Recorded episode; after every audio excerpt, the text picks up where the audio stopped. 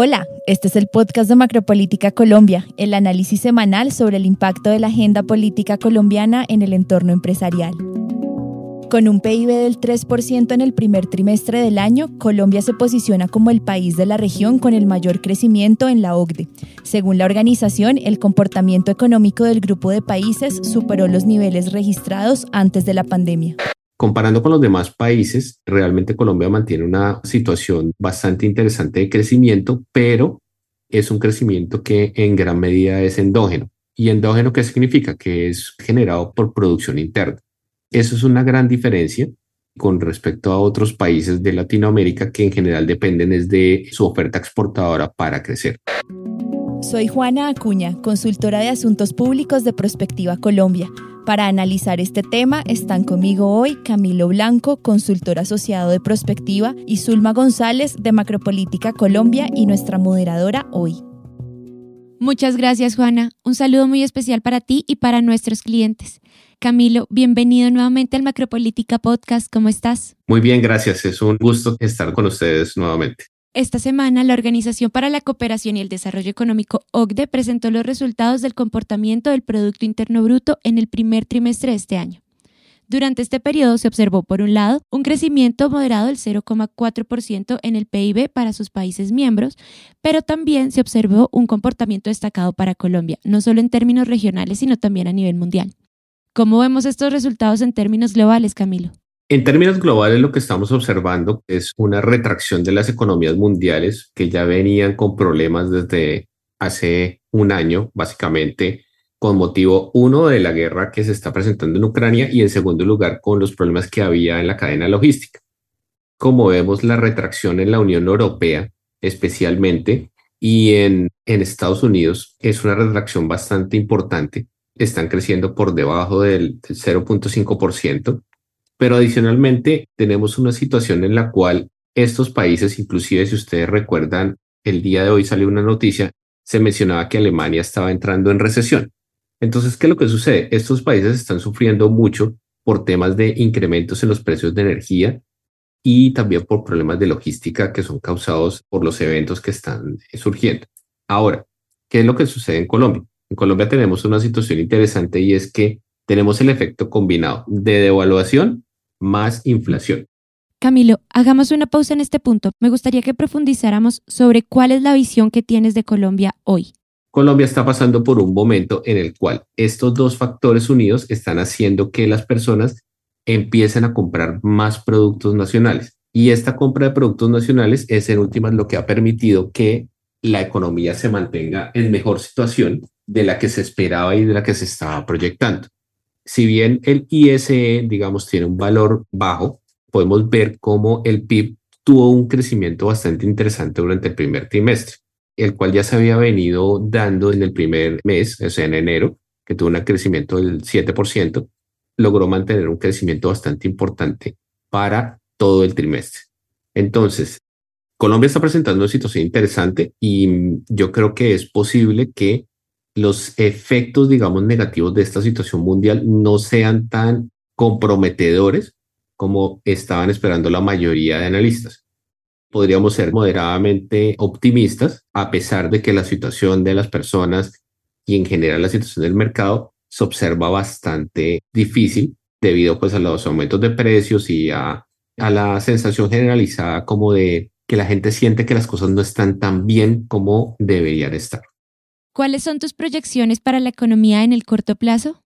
En el corto plazo, seguramente la población va a seguir sintiendo problemas económicos, pero tenemos que tener en cuenta un dato importante. El recaudo de impuestos aumentó, que era uno de los factores que habíamos hablado hace ya un tiempo. La capacidad de gasto del gobierno se iba a ver incrementada gracias a la reforma tributaria. Entonces, ¿qué es lo que va a suceder? Ahora el gobierno va a poder entrar como un dinamizador de la economía en el segundo semestre del año, lo cual seguramente va a favorecer aún más el crecimiento.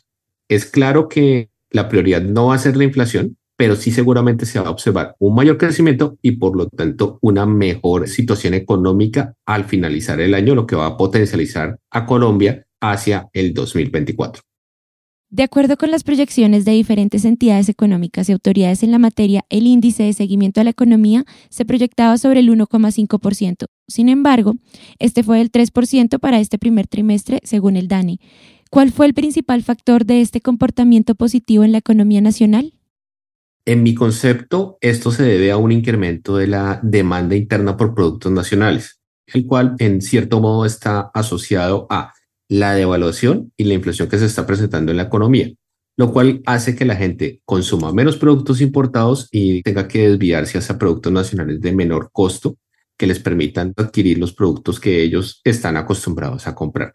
En últimas, no era algo esperado. Se suponía que con la combinación de las tasas de interés la demanda debía deprimirse aún más, pero realmente lo, que ha pasado es que ha habido una, un cierto cambio de demanda hacia productos nacionales lo cual en cierto modo es beneficioso porque por el otro lado disminuye el desempleo y eso también genera mayor capacidad de consumo de estas personas que han logrado encontrar nuevas oportunidades de trabajo porque también se vuelven consumidores hacia el futuro.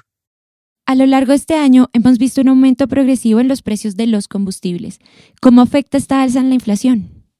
La incidencia en el precio de los combustibles es una incidencia que normalmente es marginal en los costos de transporte de productos y en algunas industrias que tienen asociadas sus procesos productivos al uso de combustibles fósiles. Colombia, por otro lado, es un país que en general depende de energía generada por hidroeléctricas y en menor medida por térmicas, pero estas en general están asociadas o a carbón o a gas natural. Pero ¿qué es lo que sucede?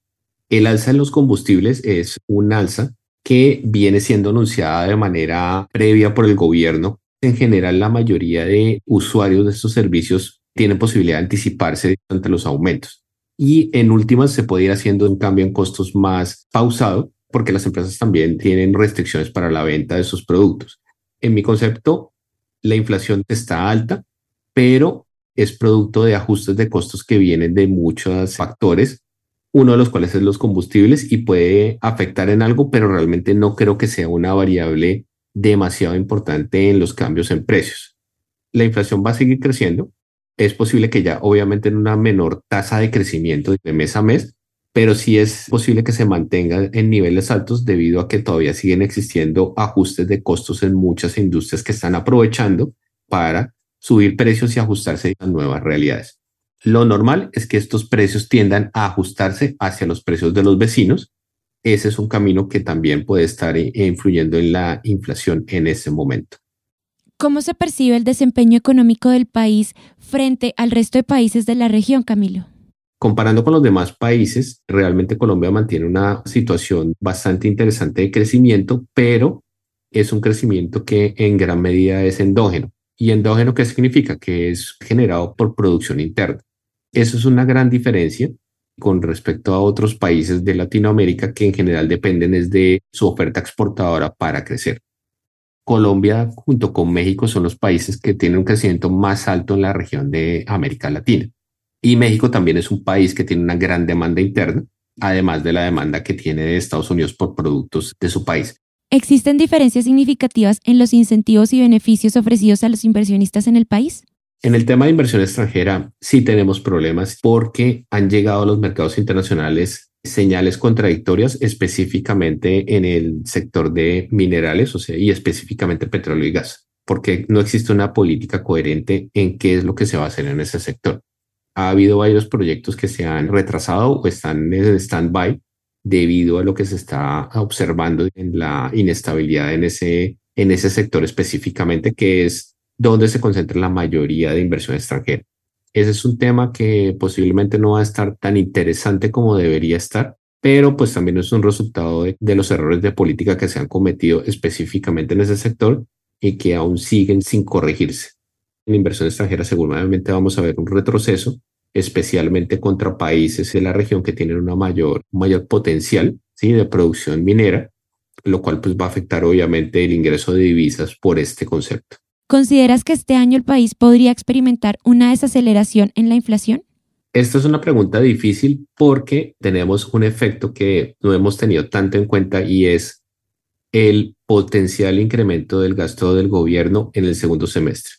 Si los factores que están impulsando la inflación en este momento van a disminuir su potencial de incremento de inflación. O sea, lo que hablábamos de los combustibles, la demanda de los hogares y estos temas, eso va a ser reemplazado por un incremento potencial en el gasto del gobierno y específicamente en los programas sociales que el gobierno tiene planteados como su línea principal de acción.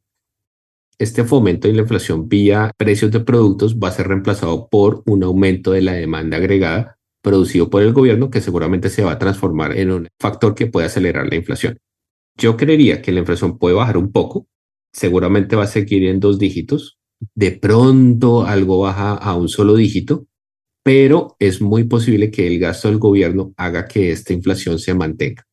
Realmente, si eso se da, no vamos a tener una disminución de la inflación. Pero el punto también es, ¿qué tan perversa es la inflación realmente en este momento? Esa es una pregunta que no está tan claramente respondida. Es una inflación que afecta claramente a las personas que viven, digamos, de rentas de capital, pero que en general a la población y a muchas industrias les está sirviendo para ajustar sus canastas de costos. Digamos, dentro del pensamiento que tenía el anterior ministro de Hacienda Ocampo, no está tan mal tener inflación si eso genera, digamos, un incremento en la producción interna y más empleo. Entonces, fíjese que en cierto modo se está conformando esa situación donde un poco de inflación realmente lo que está haciendo es que mejore la situación económica del país. La pregunta hacia el futuro va a ser realmente qué tan perversa puede ser esa inflación y también eh, evitar los discursos de que es que la inflación afecta a los más pobres y eso porque eso no es tan cierto. Y realmente lo que debemos preguntarnos es, ¿esa inflación realmente está afectando de qué manera a la economía y es bueno o es malo tener?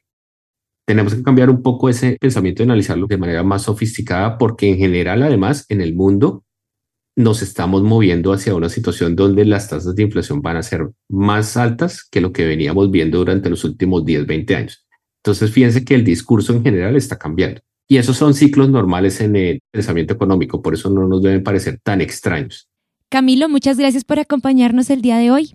Bueno, muchas gracias, que tengan un feliz día. Para Prospectiva, será un gusto compartir con nuestros clientes los principales insumos analíticos del equipo de Macropolítica Colombia. Que estén muy bien.